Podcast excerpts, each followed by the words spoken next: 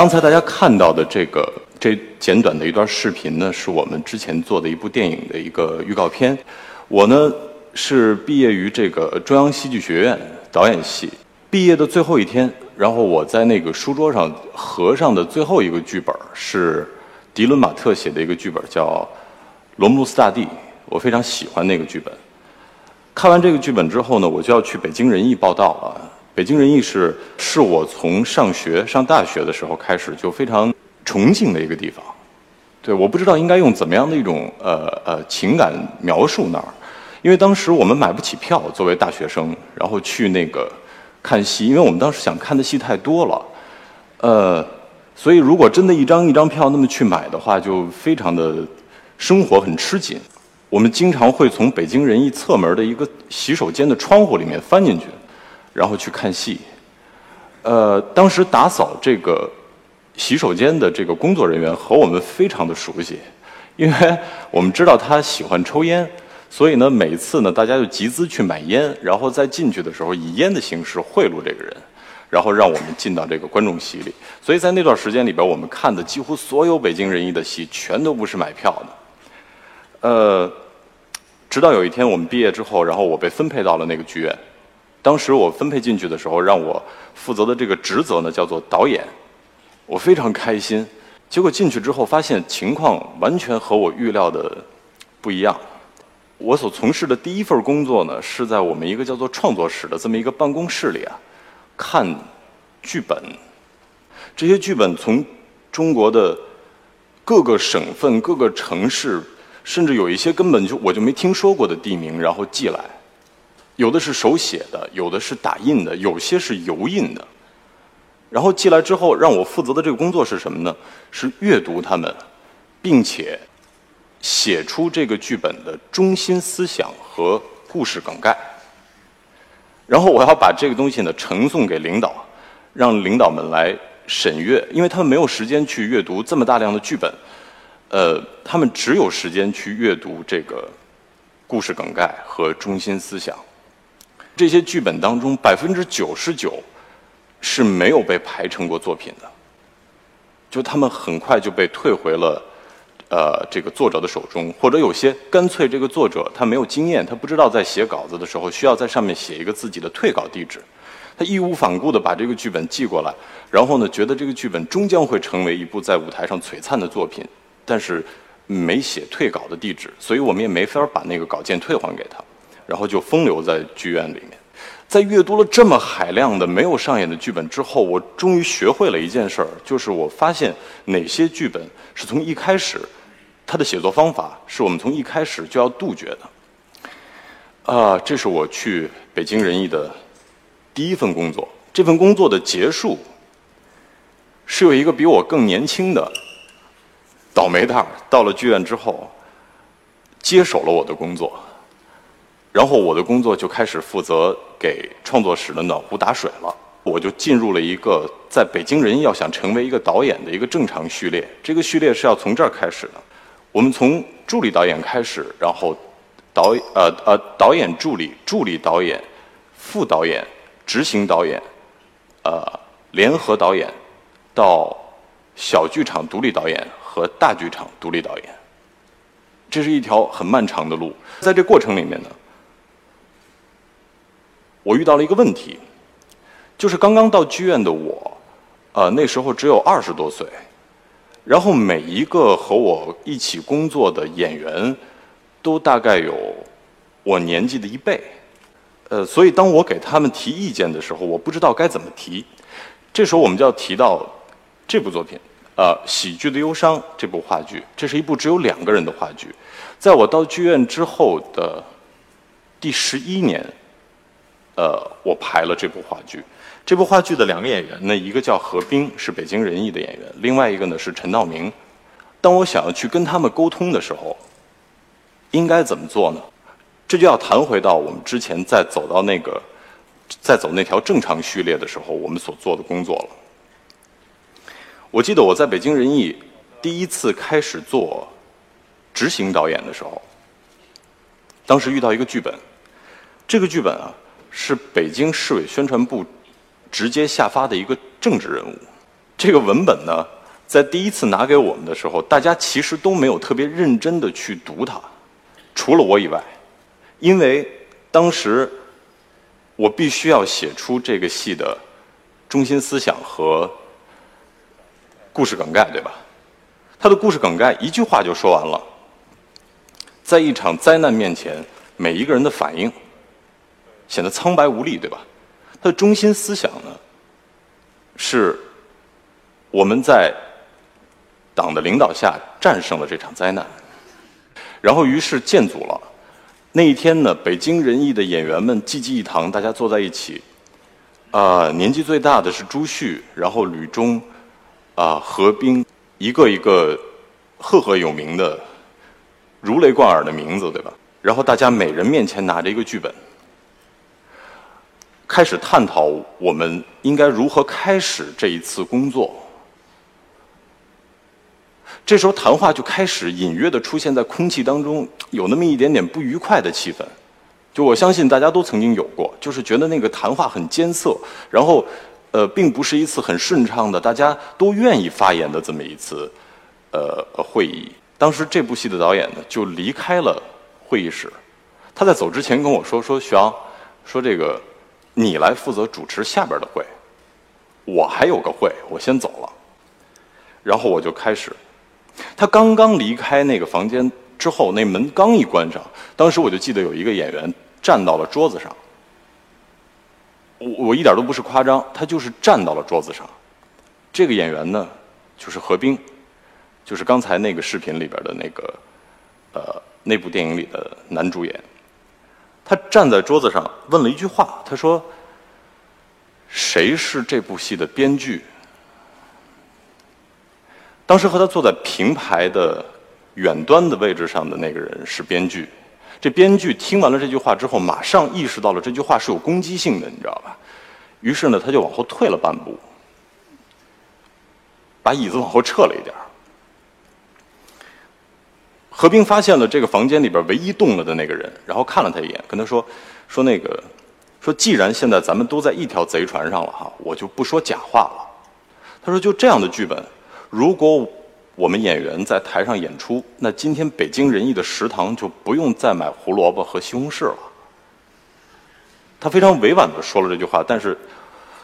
很多年之后，当我做过编剧之后，我非常清楚那句话对于一个编剧来说的那个那个刺激和伤害啊。当然，确实那个剧本有着非常大的问题，因为在说完这句话之后，没有任何一个人站出来为这个编剧说了点什么，没有。于是就交给了我一个工作，让我来修改这个戏的文本。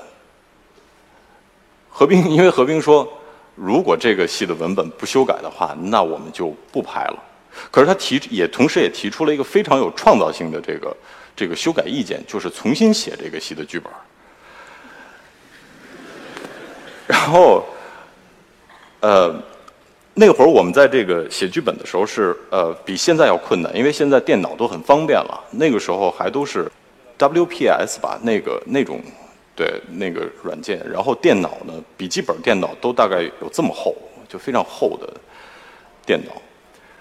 我记得我坐在家里边非常认真的写了三天，但什么都没写出来。我我的意思是，并不是说我没有写出任何一个字来，而是我并不觉得我写的比那个呃。红头胀脸的那个编剧写的更好。有一天我下楼，然后打车去剧院，然后我上出租车的时候，那个出租车司机的第一句话就告诉了我，这个剧本我写的和那个编剧写的问题在哪儿。因为当时我记得特别清楚，何冰的第一句台词是原剧本当中的第一句台词是这样的：说北京现在修了三环，修了四环。五环已经通车了，马上就要修六环。我们的出租车从小面到富康，现在已经开上索纳塔了。这是他原来的那个剧本。呃，而我上车之后遇到那个出租车司机之后，我听到他第一句话，他是这么说的：“他说，我我问他，我说，我说大哥，我说那个呃，咱们这个出租车这工作现在怎么样？”那。出租车司机说：“说，就他妈这活还能干吗？”说一睁眼就欠着人四百块钱份儿去。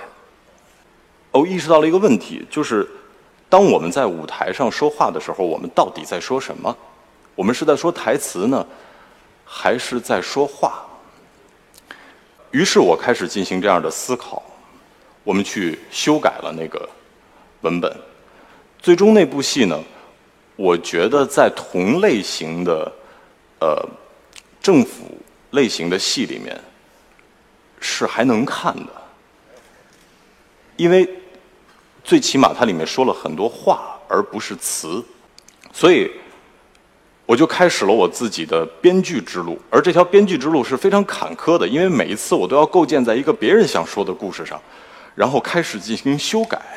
这是在我想要做导演的那条路上从事的一份工作。我忘了向大家介绍的是，我当时还曾经做过演员。呃，我是导演系毕业的，对吧？可是呢，那会儿刚刚到北京人艺的时候呢。北京人艺已经成名的演员们，经常会有电视剧或者电影的这个片约，他们会出去演出，呃，拍戏。然后有的时候剧院没有凑手的演员的时候呢，就会用一些本来不是演员的人来演戏。我就是其中一个。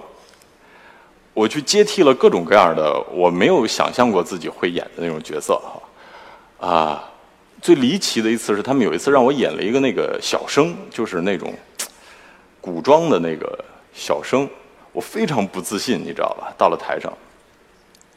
但是那段经历给了我自己在导演的那个那个履历当中的一次非常好的一个试炼。因为当演员在跟你说这段戏不合理，导演说的不对，剧本写的不好的时候，他到底在说什么？我对剧场这个环境是非常熟悉的，我对这个环境非常的熟悉，可是我对在。坐在下面的观众是不熟悉的，你知道，如果我们换个位置，现在你们站到台上来看着台下的你们，你们会觉得底下坐了一片黑压压的人，然后他们坐在黑暗里，不怀好意的看着你，对，你会非常的恐惧、紧张，你不知道该如何与他们交流，呃，不知道他们今天想来获得什么，以及你给予的是否是他们想获得的。在那段时间里边，我多次的站在舞台上，我我当时演了有大概上千场的话剧，我站在舞台上开始感受演员们经常跟我说到的紧张、兴奋，因为你知道，当一个剧场里边非常安静的时候，你是什么也听不到的，有的时候甚至一点点塑料碰撞的声音都是能听听见的，对吧？可是也有的时候，当你在舞台上。所扮演的角色，或者你现在正呈现的这个故事，并不能够吸引观众的时候，你会听到底下有观众席座椅的声音，大家在挪屁股，然后还会听到有人站起来，然后那椅子合上，然后撞击的声音。你知道，每一个这样的声音，对于演员来说，对于一个站在舞台上的人来说，都是有着重大的影响的。它会影响他演的今天快一点儿，或者慢一点儿。我们在舞台上经历了这些，才有能力开始一点一点的学会了怎么回答何冰和陈道明向我们提出的文本当中的不同意见。因为这个时候，你才终于跟他形成了一种常识和通识。也就是说，我们终于开始能用一种语言去交流了，因为你有共同的感受，你才可以有共同的交流。一个导演如果很难和演员之间有共同语言的话，我觉得是一种遗憾。我不能说这是个什么失误或者是怎样，我不觉得。我觉得那是个遗憾，因为有的时候你会不知道他在提出的建议是一个怎样优秀的建议，你会错失一些呃更优秀的事情的发生，也有可能会造成导演和演员之间的隔阂。于是我们就开始排《喜剧忧伤》这部戏。这部戏的诞生非常有意思。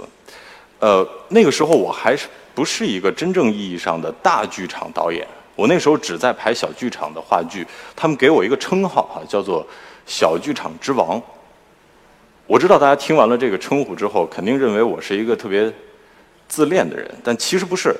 那个“王”是死亡的“王”。对，因为那个。我们经常的在小剧场里排戏，然后都快死在小剧场里了，你知道？呃，一年三百六十五天，然后他们在小剧场里边能见到我的日子大概有三百四十天，所以他们管我叫小剧场之王。然后，呃，终于获得了一次这样的机会。这个机会是怎么获得的呢？当时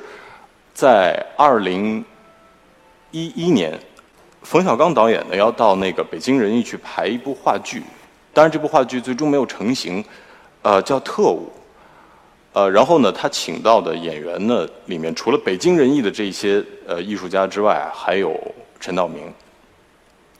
我不知道陈道明是怎么认识我的，呃，他可能在小剧场见过我，我不知道。然后他交给我一本小说，一本我非常不喜欢的小说哈，那个那个小说有点儿呃有点矫情，有点自恋，呃。是一个新东方的英语老师，一个女老师写的一个半代自传和意淫体的那么一个东西。然后呢，他希望把这个这个小说呢改编成一个剧本，然后最终希望这个剧本能够变成一部电影和电视剧。但是，电视剧这个事儿没有没有没有最终成型，可是电影后来拍了。我接到这个任务，然后我呢。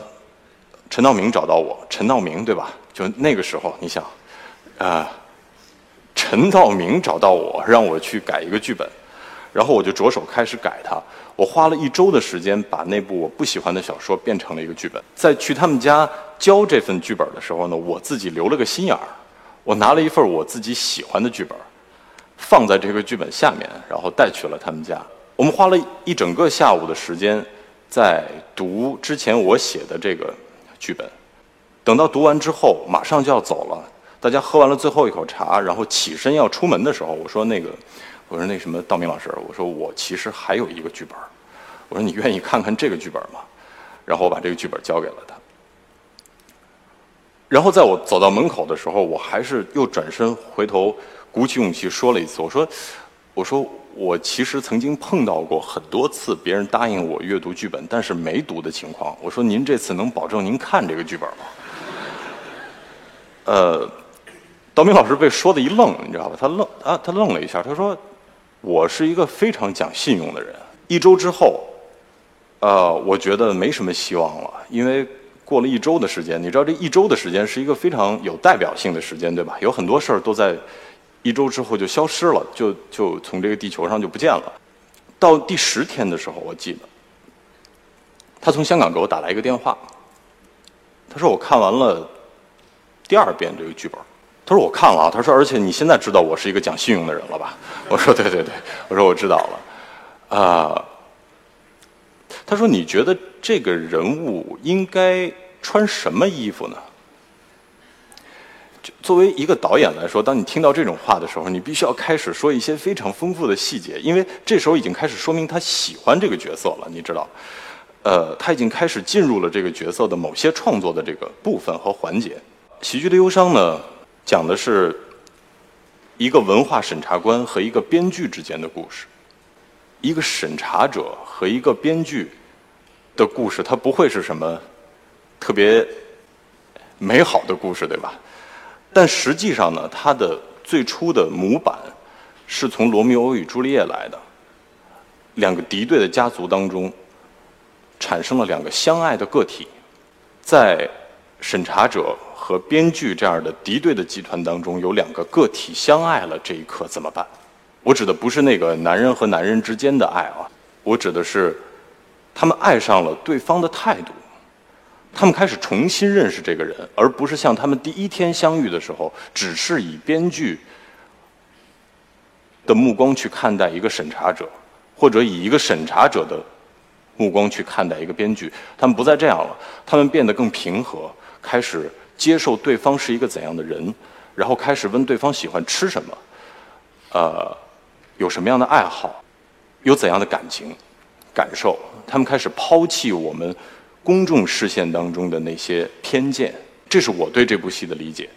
而那个时候呢，正好刚刚遇到小刚老师的那个《一九四二》正在审查，并且审查当中遇到了非常大的问题，所以也就导致了之前我说的那一部叫《特务》的戏没有成型，因为他回去要进行修改。呃，正好在那个阶段里边，而陈道明老师当时又演了《一九四二》里边的角色，所以他当时对这个角色的看法，更重要的是，他希望能够讲一讲审查官是一批怎样的官。他想要说说审查这回事儿，但其实和我们的诉求是不太一样的。在之后的这段排练的时间里面，我们花了非常长的时间，有着激烈的争执，然后最终我们达成了共识。那些办法是我在之前从导演助理一直到导演的这条路上学会的。我学会了去如何和他们沟通交流，我在舞台上也学到了这些。剧场是一个非常非常神奇的地方，呃，这个建筑很有意思，因为我们从外面走进来，一般的剧场都会有一个上坡，有一个台阶上坡，就像中山陵，呃，它是带有某种让你身体爬升之后的崇敬感。然后呢，你进到剧场里面以后，一开始是亮灯的，对吧？然后之后黑掉灯，开始模拟一种睡着了的状态，然后开始进行催眠。所以在催眠的过程当中呢，如果一个人正在被非常好的催眠着，而旁边的人在抖腿，这个被催眠的人就会很生气，他就觉得自己这样的美梦被打断了，所以他就会非常不高兴的看旁边的人，或者他的手机响了，或者他睡着了打呼噜，对吧？剧场这样的环境和电影院这样的环境。都采取同样的方式去对观众进行这样的催眠，然后开始这样的梦。而这样的美学方式呢，其实和我们东方式的传统的美学方式是不同的。传统的美学方式在东方哈，一个被固定观看的一个画面应该是束缚的，横幅的卷轴呢，一般代表的是打开卷轴的那一刻人的这个呃视线的这个这个移动。呃，所以呢，西方式的这个舞台里面，想要装东方式美学的东西是非常困难的一件事儿。就是比如说像我们的传统的戏台，呃，基本上都是竖的，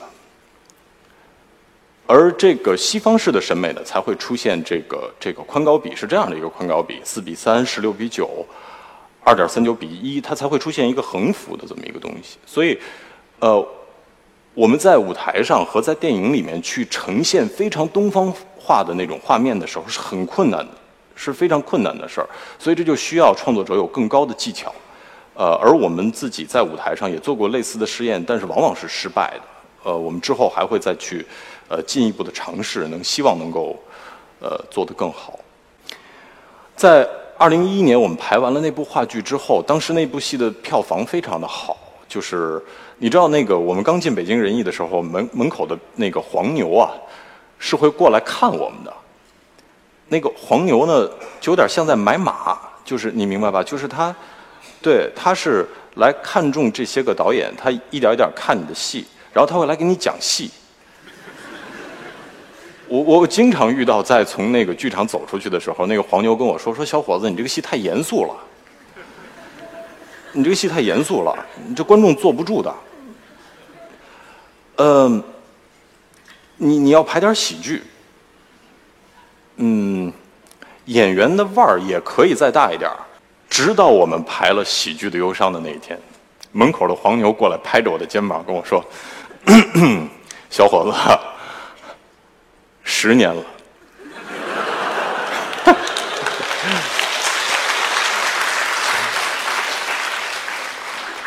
你终于明白我在说什么了。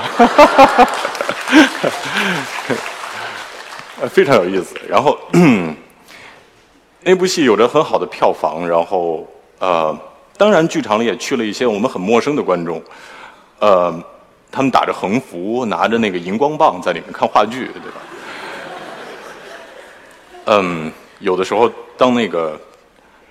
陈道明老师脱掉他的那个西装的时候，然后底下会发出哇的赞叹声，嗯。我去问他们，他们有很多人是第一次进剧场，有些人是第一次看话剧，呃，有些人是他们跟我说说，原来话剧不是我们想象的那样一本正经的，板着脸和大家说舞台腔。呃，那是偏见，对吧？就当我们不去接触、不去接受的时候，很多事情都会阻挡我们。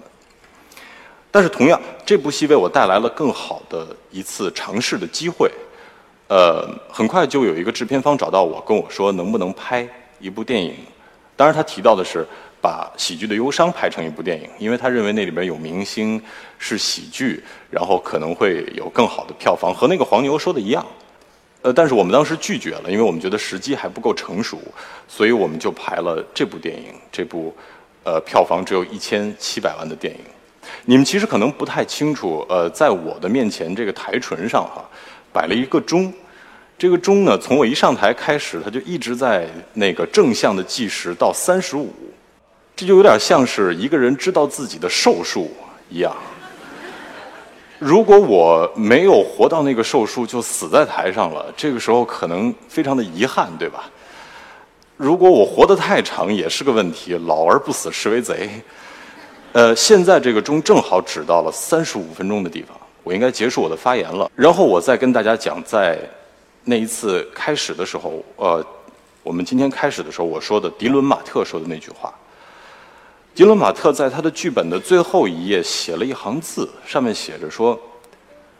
这是一个读不懂悲剧的时代。”我当时曾经在心里面记住这句话，并且用这句话去无情的抨击观众。我认为观众们是一个看是一些看不懂悲剧的人，你们真无聊，对吧？你们真没文化，但是我同时我那么喜欢的一个编剧迪伦马特，居然是那么优秀的一个喜剧编剧，这让我自己看起来像是个笑话，你知道？于是我们想拍更优质的喜剧给大家看，因为喜剧当中也蕴含着非常丰富的人生的哲理和道理，呃。我的演讲结束了，谢谢大家。